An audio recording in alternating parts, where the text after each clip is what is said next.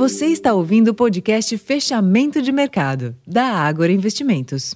Olá pessoal, aqui é a Flávia Meirelles, analista da área de Research da Ágora Investimentos.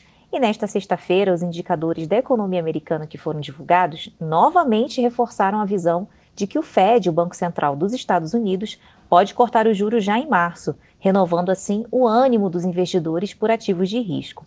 O dado de inflação, medido pelo PCI, que é o Índice de Preços de Gastos com Consumo, do mês de novembro, veio abaixo do previsto e as expectativas para os preços, medidas pela Universidade de Michigan, recuaram.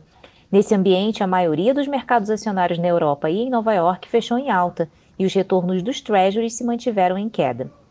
Aqui no Brasil, além do exterior positivo, o avanço das pautas econômicas e a alta das commodities contribuíram para a nova valorização do Ibovespa e novo recorde intradiário, e também para a queda do dólar.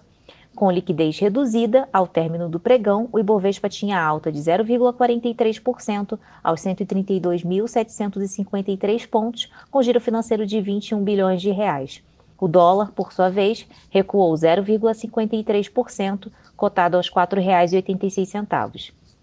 Bom, na próxima semana, os destaques da agenda econômica local ficam por conta do IPCA 15 de dezembro e de dados do mercado de trabalho. Bom, pessoal, esses foram os principais destaques da sessão desta sexta-feira. Eu vou ficando por aqui e não deixem de conferir o nosso relatório completo fechamento de mercado. Até a próxima!